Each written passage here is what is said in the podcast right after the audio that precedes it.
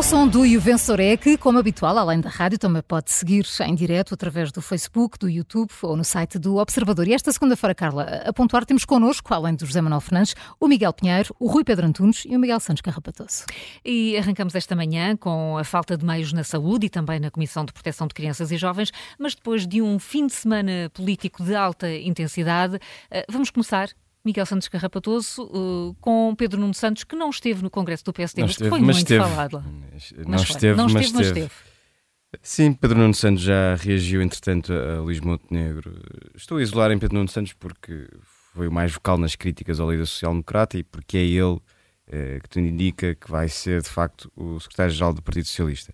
Mas diz Pedro Nuno Santos, eh, em reação à proposta de Luís Montenegro, que o PSD não tem credibilidade e, portanto, não pode, por exemplo, aum- prometer um aumento das pensões. Qual é o meu ponto em relação à, à- à- crítica de, de Pedro Nuno Santos? É este apelo constante ao medo. Já se percebeu que o Partido Socialista, quer com António Costa, quer com Pedro Nuno Santos, fará sempre do, do, do medo que o, que o PSD desperta, quer por vir a fazer alegadas alianças com Chega, quer por vir aumen- fazer mais um brutal aumento de impostos. E agora, Pedro Nuno Santos, aproveitando a promessa de, de Luís Montenegro de aumentar as pensões, veio novamente acenar com o medo e com o fantasma da Troika. Isso é perfeitamente eh, expectável. Seguramente Luís Montenegro usará outro tipo de papões, mas não deixa de ser um- não deixa de ser pouco sim para um debate político. Eh, Pedro Nuno Santos eh, reagir desta forma e sugerir que o, o, o PSD e Luís Montenegro têm uma agenda escondida de redução de pensões, sabendo ele que isso não existe nem vai acontecer, é também uma forma de populismo. eh, E, portanto, este apelo constante ao medo, seja porque pinta o PSD como alguém que, um partido que quer rapidamente aumentar impostos, seja porque insiste na ideia de que o PSD com Luís Montenegro vai fazer alianças aos- com o Chega quando Luís Montenegro já disse não é não. E agora que diga que o Luís Montenegro não tem credibilidade para defender o aumento de pensões e que tem uma agenda escondida para a- a- as diminuir, é estar sistematicamente a tocar na tecla do medo que os eleitores possam ter sobre o PSD, é, é admitir-se de discutir propostas e discutir ideias, que é isso que se pretende de um debate eleitoral. Pedro Nuno Santos concorda ou não com o aumento das pensões? Sim ou não? Porque este, este, este apelo constante ao, ao, ao instinto mais básico das pessoas. Isso é uma forma de populismo. Pedro Nuno Santos pode, pode não gostar de, de ser assim caracterizado, mas é quando alguém está constantemente a, a admitir-se de discutir a substância das propostas e só acena com os fantasmas e apela ao medo, admite-se também de participar num, num debate que se quer democrático e, portanto, hum, acho que Pedro Nuno Santos terá de fazer mais qualquer coisinha do que dizer que Luís Montenegro se vai atirar para os braços do, do, de André Ventura e dizer que Luís Montenegro quer ser uma espécie de vingador de Pedro Passos Coelho com uma série de, eh, de propostas e temas que ficaram por concluir n- no período da Troika. Portanto, espera-se um bocadinho mais de- de Pedro Nuno Santos, que sempre se disse tão ideológico e tão cheio de ideias e tão cheio de propostas diferentes para o país. Espera-se que debata e que, já agora que debata com o seu próprio adversário interno, coisa que se recusa a fazer, mas quando for eleito secretário-geral do Partido Socialista, que debata com Luís Montenegro uma visão de país e não um- o medo que, que quer instalar nas pessoas. Sendo que, eh, apesar de tudo, o Rui Pedro, eh, Pedro Nuno Santos, já disse que vai respeitar o Orçamento do Estado, que ele próprio também vai ajudar a, a- a fazer passar daqui a Verdade, dois verdade. dias. Eu, eu acho que ele, no caso, como Miguel estava a falar, ele está preocupado com os cristãos séniores, não é? Então, o negro está preocupado em que em não, não perder o voto desse eleitorado e, e Pedro Nuno Santos está preocupado em, em- na, na manutenção desse voto. Acho que cristãos séniores não, não se Já agora, Rui, deixa-me só dizer Isso uma coisa, porque, dizer porque foi também bastante curioso eh, ouvir Pedro Nuno Santos a exigir que Luís Montenegro apresente contas. Eh, bom, sabemos qual foi a tradição do Partido Socialista nos últimos tempos em em concreto, relação a propostas e promessas. e em concreto Pedro Nuno Santos foi seguramente o ministro mais caro da, desde, da, da, da história da democracia. Isso foi a pandemia, Paulo. Foi.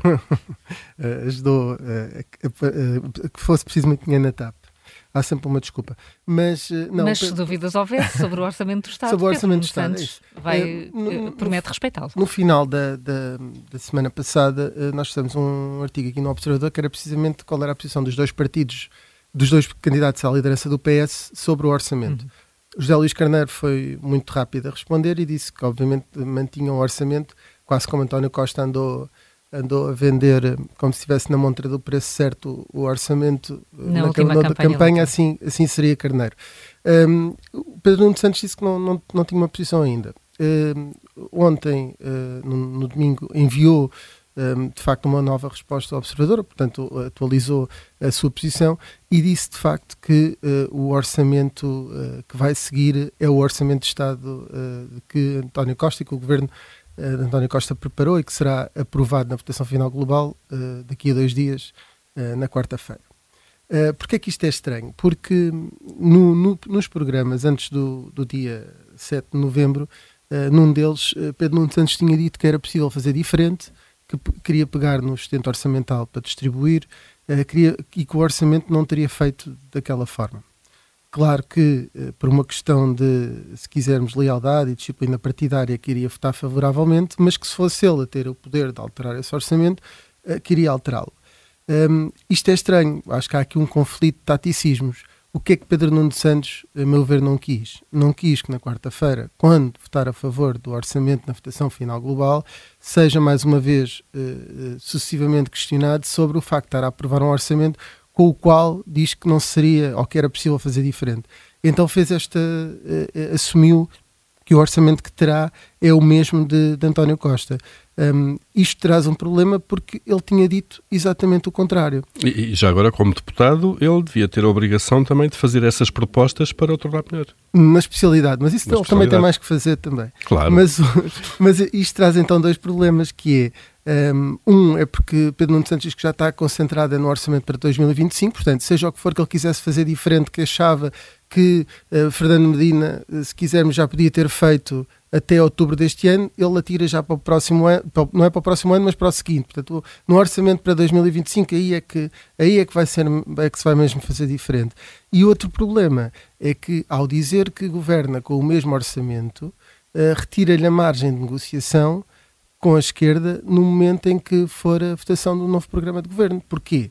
Se Pedro Nuno Santos não tiver maioria absoluta, se vencer e, hum. e, e tiver condições não tiver maioria absoluta, precisa dos mandatos à esquerda, porque já vimos que a, a, a direita, se, uh, se, quiser, vai sempre votar contra um, o programa de governo de Pedro Nuno Santos, porque tem várias. Uh, já, já sabe que ele vai ter o mesmo orçamento e já votou contra o orçamento. Uh, depois, sempre disse que é um tipo de PS que, que não quer.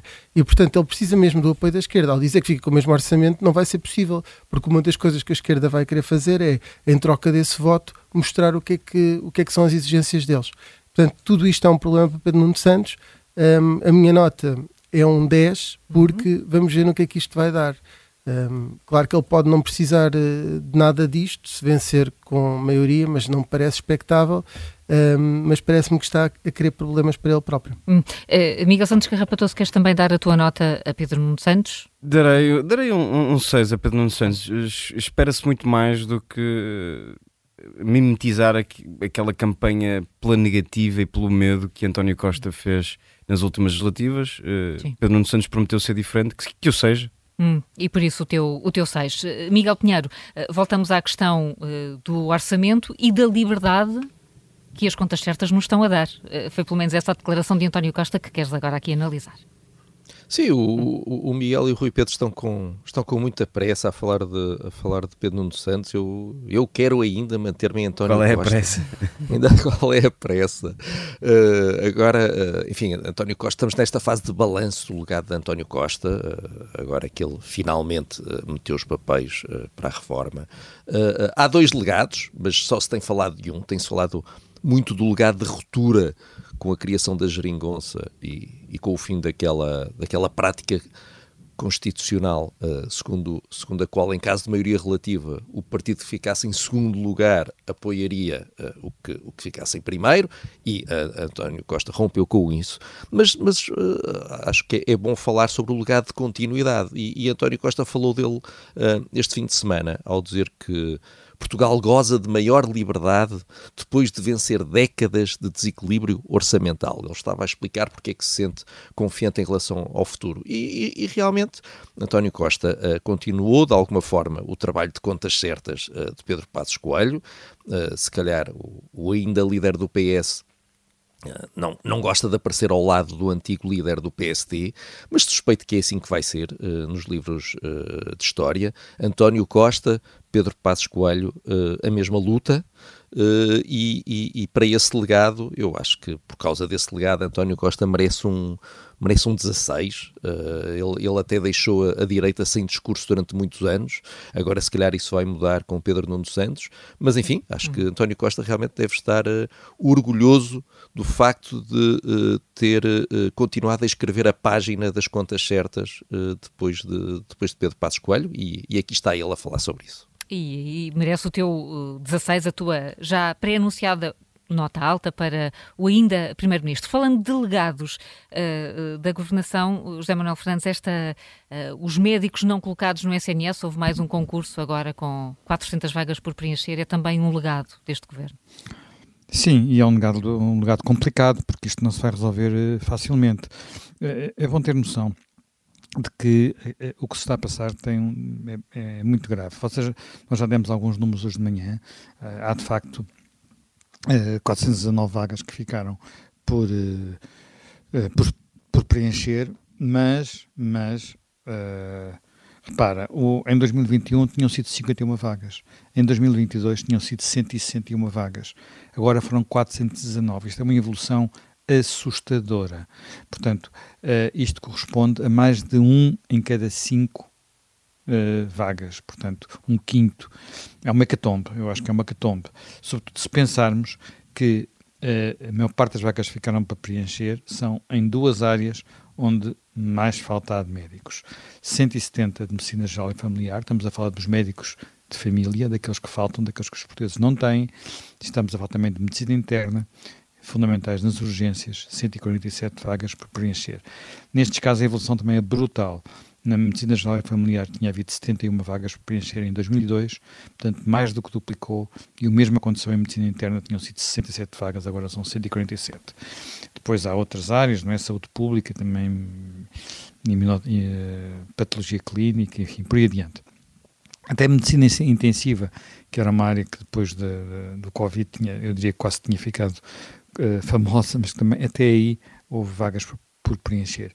Isto acontece porque, como já alguém explicava aqui hoje de manhã na, na Rádio Observador, uh, os jovens uh, já não querem ir para o SNS. E quando, isso, e quando os jovens. Quer dizer, eu. Vai-se lá saber tempo, porquê, não é? Eu lembro-me de um tempo em que. Uh, ser médico era ir para uma profissão que tinha, como se dizia na altura, garantia de emprego. E era uma das razões porque as médias em medicina subiam exponencialmente, não era só porque as pessoas tinham vocação, é porque tinham a garantia de emprego. Agora as pessoas fogem do emprego que o Estado lhes oferece, literalmente é isto que está a acontecer. E, portanto, isto não é fácil de resolver. Isto tem muitos, muitas, há, há, há muitas peças neste puzzle que não é só aquilo que vai estar hoje em discussão, provavelmente naquela reunião entre o Ministro e os sindicatos, que é salários, há salários, mas também as condições de trabalho, há as condições de carreira, há quer dizer, há os horários, há imensas coisas. E, e para resolver isso, isto não se resolve da forma que tem vindo a ser resolvida, digamos, a, a, fingir que se resolve, que é uh, tirando dinheiro para cima deste problema, em alguns casos até há, uh, sei lá, meses em que alguns médicos recebem muito dinheiro, mas com a sensação que no mês seguinte já não sabem se vão receber ou não, porque as regras do jogo estão todas viciadas.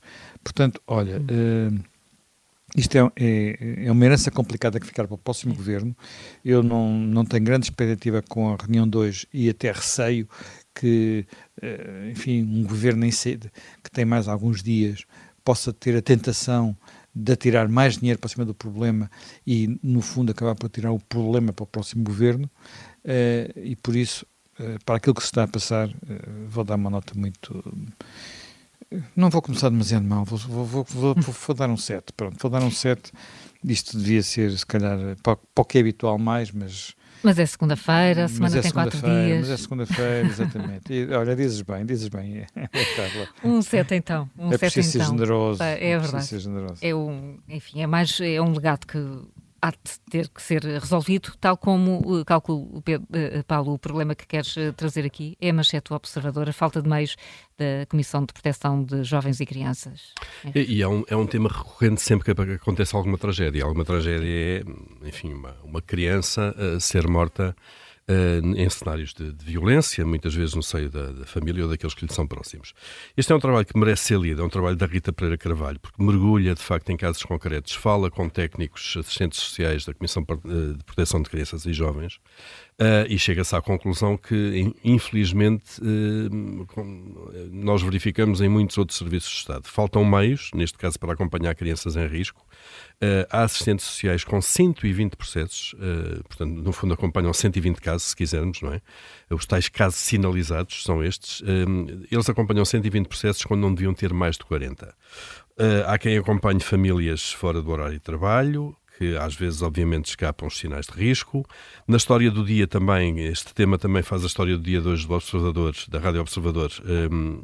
é dito também que há urgências fora do horário normal de trabalho, mas uh, ir a correr essas urgências por parte destes técnicos fica ao critério e à boa vontade de cada um, porque eles não recebem horas extraordinárias e, portanto, é, é, é esta a forma que, que, que nós vamos percebendo uh, pelas tragédias que vão ocorrendo. Não é que, obviamente, o bom funcionamento destes serviços uh, impedisse tudo, mas percebe-se perfeitamente que há falta de, de articulação e falta de capacidade de resposta.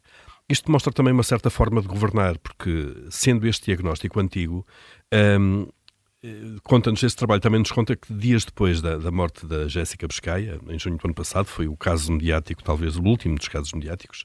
Menina de 3 anos morreu no ano passado em Setúbal, uh, uh, vítima de violência pela, pela mãe e pelo padrasto, se não, se não erro. Um, o governo uh, anunciou logo dias depois, portanto, no quente da polémica um, e do choque, o Governo anunciou a criação de um grupo de trabalho, adivinhem o quê, claro, para encontrar um modelo uniforme de proteção de crianças e jovens. Um, esse grupo de trabalho, apesar da urgência com que foi feito o anúncio, só foi constituído depois em novembro, portanto, vários meses depois. Um, praticamente cinco meses depois do anunciado. Portanto, a urgência perdeu-se logo a seguir ao anúncio de, de, de, por parte do Governo. O prazo para a apresentação das conclusões também era de seis meses, foi foi largamente ultrapassado. O, o, o, relatório só chegou agora aos ministérios, em junho deste ano, aos ministérios responsáveis. Começa logo aqui mais um problema, que são três ministérios responsáveis: Trabalho, Justiça e Assuntos Parlamentares. Portanto, a descoordenação começa logo aqui. O, o relatório mantém-se secreto. O Observador tentou várias vezes pedi-lo uh, uh, ao Governo, uh, mas o Ministério de Ana Mendes Godinho diz que está a ser analisado, encontra-se em análise e, portanto, não o divulgam, como se uma coisa impedisse a outra. mas já teve um resultado há um mês, mesmo sem conhecer conhecido este relatório, há um mês foi anunciada a criação de mais um grupo de trabalho, e andamos nisto, mais um grupo de trabalho para alterar a lei tutelar educativa também se baseia no resultado deste trabalho, de, de, do relatório deste grupo de trabalho que ainda não é conhecido. Perceberam? Dois grupos de trabalho, um faz um relatório, o outro é criado para alterar. Não era vencedor é se não houvesse um grupo de trabalho, há uma task force criada. Ou... Não, exatamente. o problema é que as coisas no terreno não funcionam, como se vai vendo. Uh, nós andamos assim, portanto, faltam pessoas em todo lado, faltam pessoas na saúde, faltam pessoas na educação, faltam pessoas na justiça, faltam pessoas nos serviços de imigração, com aqueles centenas de projetos, centenas, centenas de milhares de, de, de processos para, para, para decidir. Faltam polícias nas ruas também, porque muitos deles estão a fazer trabalho, trabalho de secretaria. Faltam militares também, temos, é uma, uma notícia dos últimos meses. Faltam pessoas na resposta social, porque a, a, resposta que é dada aos reformados demora meses. Faltam pessoas nos cuidados continuados, é um tema dos últimos dias. Em Santa Maria há 50 pessoas que estão à espera os internamentos de sociais, os é? internamentos sociais. Isto é falta de uma rede de cuidados continuados. Faltam psicólogos nas escolas também. Faltam assistentes sociais para cuidar de crianças e jovens, como, como se vê. Portanto, faltam pessoas em todo lado. Eu só pergunto para onde é que foram os mais de 20 mil funcionários públicos que foram admitidos na última década. Hum. Nós estamos a bater recordes sucessivos de número de funcionários públicos. Não faltam pessoas na função pública. O que é que aconteceu a estas 20 mil pessoas? Estão a trabalhar onde? Não estão nas escolas, não estão nos hospitais, não estão. Estão a cuidar de quê? Estão nos gabinetes ministeriais, uh, como assessores? Não, não sei. Uh, estão como técnicos especializados, se calhar, a fazer também mas é assim, o Estado hoje, com menos de 20 mil pessoas do que tinha há uma década, parece que faz menos, pior e mais atrasado do que fazia há, 20, há 10 anos, ainda por cima em plena Troika.